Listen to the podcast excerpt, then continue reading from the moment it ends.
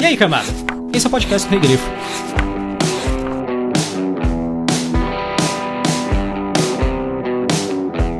Profecias são um saco. Custava dar um endereço, umas coordenadas? Não, é tudo em código. Posição da lua aqui, as estrelas girando para lá, e agora, para achar a bruxa certa?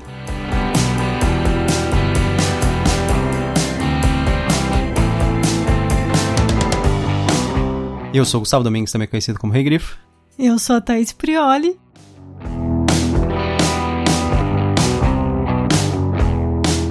E hoje nós estamos aqui para falar sobre o conto A Feiticeira de São Judas Tadeu dos Milagres, escrito pela Isa Próspero. Mas antes disso, vamos falar só sobre algumas alterações que vocês vão perceber no decorrer desse podcast. Não sei se vocês perceberam, a gente mudou de provedor de onde a gente armazena os nossos podcasts. E com isso a gente tem algumas estatísticas a mais. A gente já tinha algumas estatísticas. A gente percebeu que muitas pessoas só ouviam até a parte sem spoilers do podcast. Quando começava a parte com spoilers, paravam, né? Isso. Então, assim, para vocês terem o melhor conteúdo possível, a gente decidiu cortar a parte com spoilers e trazer o máximo que a gente conseguir discutir para a parte sem spoilers. É, é o máximo de informação possível sem revelar grandes partes importantes do enredo, né? Isso. É lógico que assim, spoiler é uma coisa muito pessoal. Eu, eu, eu tenho uma visão bem restrita do que é spoiler mesmo. É, eu já sou totalmente ao contrário. Se eu fosse ler um livro, eu nunca veria nada a respeito disso. É, a Thaís é o tipo de pessoa que ela não assiste trailer de filme no qual ela está interessada pra não tomar, sei lá, spoiler no trailer. Que acontece, né? Tem bastante atualmente. É lógico, caso vocês queiram também dar mais alguma recomendação pro podcast, de uma maneira que vocês gostariam que melhorasse, afinal, podcast não é só nosso, é de vocês também. Você quer falar sobre a Isa? A Isa, nós conhecemos ela até, né? ela. Íntimos, né? É. Não, não íntimos, é. não, do jeito que você falou agora. Ah, sim, sim. É, a gente já encontrou ela pessoalmente algumas vezes, já conversou com ela sobre várias coisas. Ela é tradutora, revisora, preparadora de texto. E ela já trabalhou para E escritora. E escritora. é, exatamente. Escritora é óbvio porque a gente tá falando do é. conto dela. Sei lá. Eu estou falando além disso, né? Trabalha para várias editoras. As principais delas provavelmente são a Aleph e a seguinte, a Morro Branco, né? É. Eu, eu, sei que ela, ela produziu muita coisa pra Aleph, traduziu muita Sim, coisa. Revisou e preparou é. muito texto. Então, provavelmente, se você já leu algum livro da Aleph, ela deve ter um dedinho ali. É. e na questão de produção textual, de escritora, o que, que ela produziu, Thais? Então, ela já produziu como coautora com a Márcia Oliveira o romance Volto Quando Puder, que é um livro juvenil. Também uma novela que chama The Book of the Living, que é uma fantasia que foi publicada no The Fantasist em 2018. E aí começa bastante coisa. Em noveletas, ela tem Antigos Demônios para o Novo Milênio, que é da revista Mafagafo. A revista Mafagafo é uma revista com publicações gratuitas, você pode baixar gratuitamente. E outra noveleta também da Mafagafo é As Sete Vidas do Capitão Hernandes. E em relação a contos, o que, que ela já publicou? Bastante a gente coisa. reduziu um pouco. Como ela é bem prolífica, pelo que nós vimos, a gente tentou manter as coisas mais recentes, né? Então, ela publicou, por exemplo, o conto Katyusha, de fantasia, no, na coletânea do Endes, é, de 2019, que saiu pela Draco. Também And They Will Come, que é uma flash fiction que saiu no Stories of the Natures of Cities 2099, que saiu em 2019, não em 2099. Meu Deus. Replacement, que também é uma ficção científica, que saiu na Strange Horizons em setembro de 2019. Essa é, Replacement, ela saiu também em espanhol, como Recâmbio, e também Reposição, aqui na revista Trasgo, no Brasil. E ela também publicou a Epifania, que é uma fantasia que saiu na antologia Mitografias em 2019, na, no volume 3, né, da antologia Mitografias. Predador, uma ficção científica de 4 mil palavras, que saiu na Crônica da Unifenda, saiu pela Plutão, né, esse ano mesmo. E um conto chamado Seasons, que é um conto de fantasia, que saiu na Timeless Tales Magazine, número 11, também esse ano. Predador, eu imagino que não tem nada a ver com o alienígena do Schwarzenegger. Do... Imagino que não, mas a gente provavelmente vai fazer podcast de contos desse livro do. Pode fazer várias referências a ele, então. Sim. Tá. e sobre o que é a feiticeira de São Judas Tadeu dos Milagres? Então a noveleta, ela conta a história de uma senhora de 82 anos de idade que mora no interior de São Paulo e descobre através de um pacote que deveria ter recebido, mas permaneceu extraviado por 60 anos, que ela é herdeira de poderes e artefatos mágicos incríveis. Mas agora ela será envolvida no universo dos bruxos do Brasil. E aí, Thaís, o que, que você achou da feiticeira de São Judas Tadeu dos Milagres? Eu gostei. Na verdade, eu já li algumas vezes. Eu gostei bastante dos personagens. A Dona Simone, que é a avó aqui. É a personagem principal que é uma típica avó, né? Isso. Ela é uma avó bem típica. Mais ou menos. Tirando a parte de ser bruxa. Ah, ela é bem moderninha também, em diversos aspectos, se você for pensar. Eu não conheço tantas avós assim. Eu conheço algumas. Na verdade, eu acho que o que você quer dizer é o comportamento dela em relação às pessoas. Assim, Também. Que negócio... Igual, esquecer o nome de todos os netos. Entuchar as pessoas de comida. Sim. Esse tipo de coisa. Sim. Então, assim, eu gostei bastante da criação dela. É uma, uma personagem que também ela é bem Inusitada? É, é, inusitada. Me lembrou um pouco a vovó Cera do Tempo, do Terry Pratchett. Não sei porquê. É que a vovó Cera do Tempo, eu acho ela um pouco mais séria, assim, e um pouco menos cômica.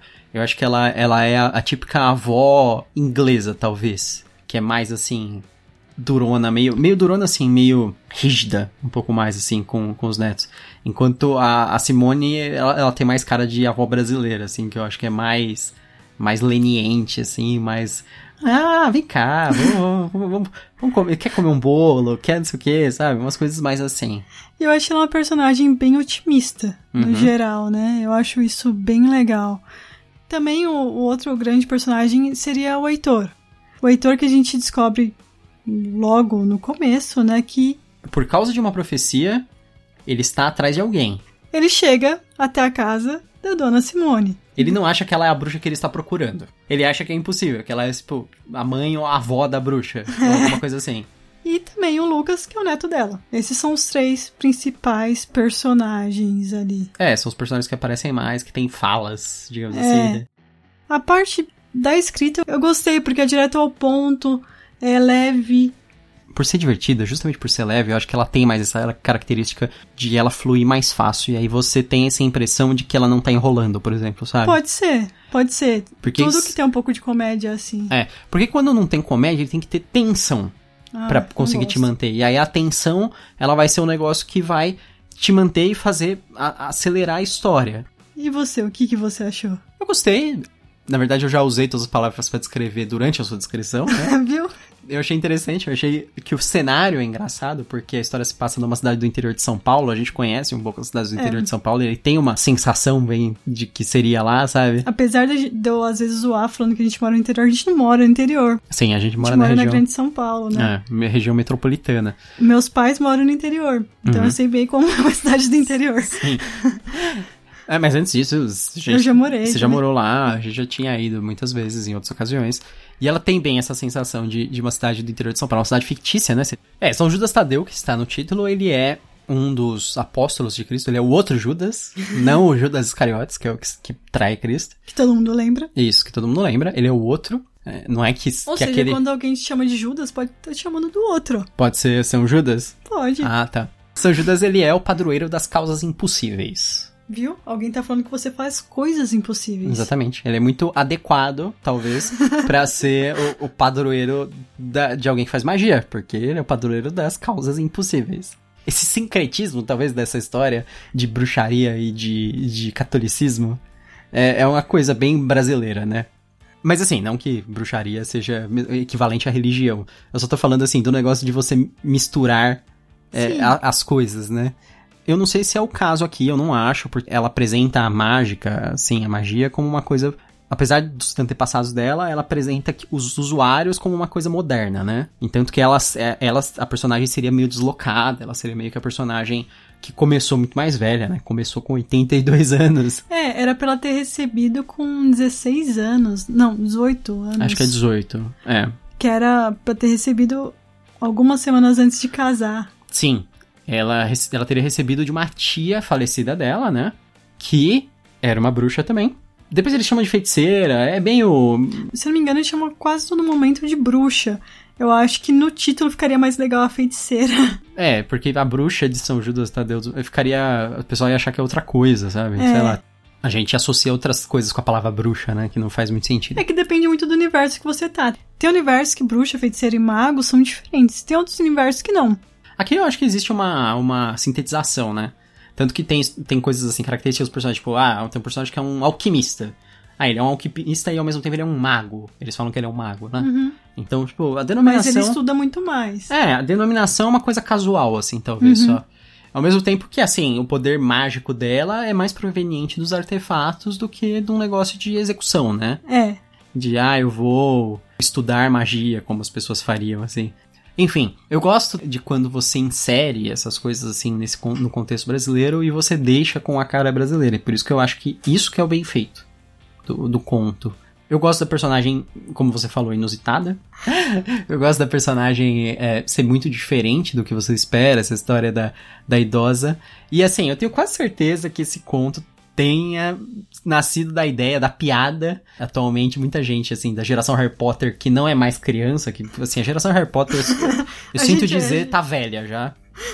É, a geração Harry Potter já é velha, já é a geração com dor nas costas. Você se sente um crianção que vai receber sua carta de Hogwarts, mas, meu querido, não, você, Você tá... só recebe uma hernia de disco. É, você só recebe a hernia de disco. E eu acho que e essa tem- existe a piada assim, ah, minha carta de Hogwarts extraviou, um dia vai chegar, eu tô com 30 anos, ainda tô esperando a carta de Hogwarts, e coisas assim que deveria ter chegado com, acho que é 11 anos, né, na história. Então, faz muito tempo que eu É, eu Eu, acho que eu- sou essa geração. Ah, tá. Eu acho que o Harry tinha Com dor nas costas. é, e, falta, e E perda, de, perda de É, memória, né, que você não isso. lembra. ok, eu tô, porque eu li na mesma época que você, eu, eu tô É. falando. Eu li uma vez só, não sou dessas pessoas que leram Harry Eu Potter também. 10 vezes, assim, então... É, a gente um dia reler. Provavelmente, mas. E aí tem essa piadinha e eu acho que é meio que nasceu disso, assim, pô, e se realmente a pessoa tivesse que receber alguma coisa que ia falar que ela é uma bruxa, mas isso chegasse muito atrasado. E quão atrasado? Ah, e se fosse 65 anos? então a premissa já é, assim, bem engraçada e genial ao mesmo tempo, né? É, e ainda fala sobre os correios, né? E a Sim. gente sabe de várias encomendas que são perdidas por aí. A gente sabe de amigos que pagam pela encomenda, pagam pelo frete, pagam pelo imposto quando chega no Brasil e do nada não é entregue em casa. Se bem que eu achei, assim, o personagem que aparece como se fosse o. Porque a primeira cena é a dona Simone recebendo, né? A caixa. E eu achei o personagem que seria o, o cara do correio meio estranho, assim. É, A impressão que eu dou, assim, é que ele queria se passar por alguém do correio, mas não era necessariamente alguém do correio. Pode ser. Eu acho que tenha já alguma coisa meio mágica, assim, do personagem. Do, do cara tentando Seria uma continuação? não sei, não sei. Mas, de qualquer maneira, a, a história tem um encerramento, meio que uma conclusão, assim, que daria base para outros personagens continuarem na próxima história, né? Pra ter uma, um spin-off, sei lá como chama quando é outro personagem que continua a história. É outra geração que continua a história. Meio Jojo Bizarre Adventure. A gente acompanha as histórias de gerações lutando contra um vampiro. Não, não é isso. Eu só queria falar de Jojo. Não, tô brincando. Então, eu achei legal, assim, é uma historinha curta, autocontida, ela tem uma, uma conclusão. Porque, assim, não sei se cabe fazer uma mega. Ah, eu vou fazer uma saga da, da feiticeira de São José. Te- Tenho certeza que muita gente leu e falou, nossa, queria muito uma continuação. Ah, mas é a natureza das pessoas que, é, que leem isso, né? As pessoas que leem fantasia, principalmente, elas gostam. Ah, eu quero mais disso, só disso, sabe? E, e, por os favor. autores, quando ficam sem dinheiro, às vezes fazem, É, né? é, tipo, mas eu- Jogos Vorazes, que tá sendo um novo aí. Ah, é? É, Ah, tipo, mas não, a gente não falar, precisa mais não, disso. Não, Pessoas, vocês não precisam mais de mais disso. Tem, tem muita coisa nova no mundo. Você pode ter até coisas novas do próprio autor. É, Então. como a gente disse anteriormente. É, exatamente.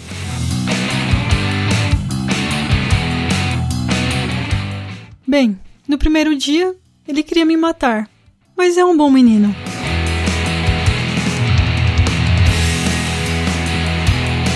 E você recomenda? Sim, com certeza eu recomendo. É, eu achei excelente pra quem gosta de fantasia, pra quem gosta de. quer conhecer uma coisa brasileira, bem diferente, assim. Aquela, aquele.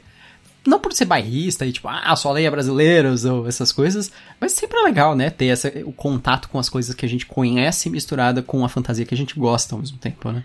Nós temos muitas coisas boas aqui É, também. sim. É que, assim, a gente recebe muitas coisas lá de fora já bem lapidadas, né? Sim, porque assim, existe uma mega peneira até o negócio chegar aqui, né? Isso. Então, foi, foi E forjado. mesmo assim vem muita coisa E ruim. mesmo assim vem muita coisa ruim. Exatamente. É, Já foi forjado no teste das massas, mas mesmo assim as massas não são a melhor indicador no fim das contas. É talvez o melhor indicador para o que vende, assim, e no final das contas é que é com isso que o mercado se importa. Mas a gente tá falando aqui de boas histórias, né? Uma outra indicação que eu acho muito legal é o livro Calciferum, do Andrei Fernandes. Ele é um livro que o, Andrei lançou já faz uns anos, já saiu até continuação, que chama Martelo das Bruxas. E o Calciferum, ele é uma história de um, de um rapaz em São Paulo se envolvendo com um demônio. Só que é uma história assim bem leve, não é nada muito pesado. Falando desse jeito parece uma coisa quase exorcista, mas não é nada disso. A, a história é bem mais normal, com mais aventura, mais ação e tal. E é bem legal a história, é, é muito divertida. Eu já fiz resenha desse, desse livro, quem quiser dar uma olhada, né, a resenha tá no meu canal do YouTube. E o André, ele é de qual podcast mesmo? O André, ele é do podcast Mundo Freak. Na verdade, agora ele é de um monte de podcast, né? Tem o Magicando, várias coisas. Eles, eles têm umas séries de podcast ali. Mas ele é mais conhecido pelo podcast do Mundo Freak, que é um podcast que eles se especializam no estranho, no terror, e essas coisas, né? Vou recomendar junto então o podcast. Também é um podcast que eu recomendo muito. Também é brasileiro e tal. Mas o Caosfera eu gosto. E o, o Caosfera ele já é bem urbanizado a história. Ele já se passa em São Paulo. É um negócio bem diferente, assim.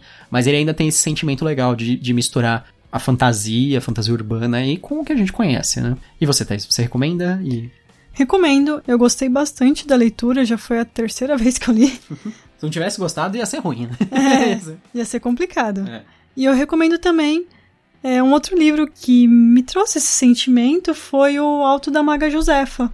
Que a gente já tem podcast. Isso, a gente já tem um podcast, que é da Paola Siviero. Ele, assim como esse, só tem pro Kindle. Quando eu falo só tem pro Kindle, não quer dizer que é só pro dispositivo Kindle. Você pode ler pelo computador, pelo celular. Então, é, existem outras formas de você ler. Você não precisa ter um Kindle para você poder ler esses livros. Próximo podcast, mas nós vamos voltar com a saga do bruxo Geralt de Rivia. Depois de termos terminado o primeiro livro, que era O Último Desejo, e depois de ter saído a primeira temporada da série, que foi um sucesso da Netflix, foi um dos maiores sucessos aí da Netflix, a gente vai começar o segundo livro. O segundo livro se chama A Espada do Destino. E a gente vai começar com qual conto, isso? O Limite do Possível. Agora que a gente falou da, dessas distinções de conto, noveleta e tal, talvez o. Eu acho que sejam noveletas as histórias dele, porque elas Pode. são bem mais longas do que Pode contos, ser. né? Para quem ainda não ouviu os nossos contos do Witcher, não vou ficar falando o nome gigante da série. A saga do Bruxo de é. Rivia, do Andrei no... Sapkowski. Nós temos uma playlist é, no nosso site do Rei Grifo. Deixarei aqui no, na descrição do podcast o link. Você encontra muito fácil. É, também pelo Spotify, se você, por Sim, exemplo. Procurar... É que lá fica tudo organizadinho, fica na ordem, né? Mas você consegue achar pelo, pelo YouTube, mas aí você teria que ver qual que é é, a ordem de cada um. Isso. Mas é, lembrem-se que aqueles ali a gente tá falando com spoilers, né? Também Sim. tem. No começo é sem spoilers, aí depois tem com spoilers. Não sei se você tá chegando agora. Esse formato é novo. É. E nos diga, você gostou desse formato? Se vocês puderem nos falar, nós ficaremos agradecidos. Então é isso. Até a próxima. Até mais.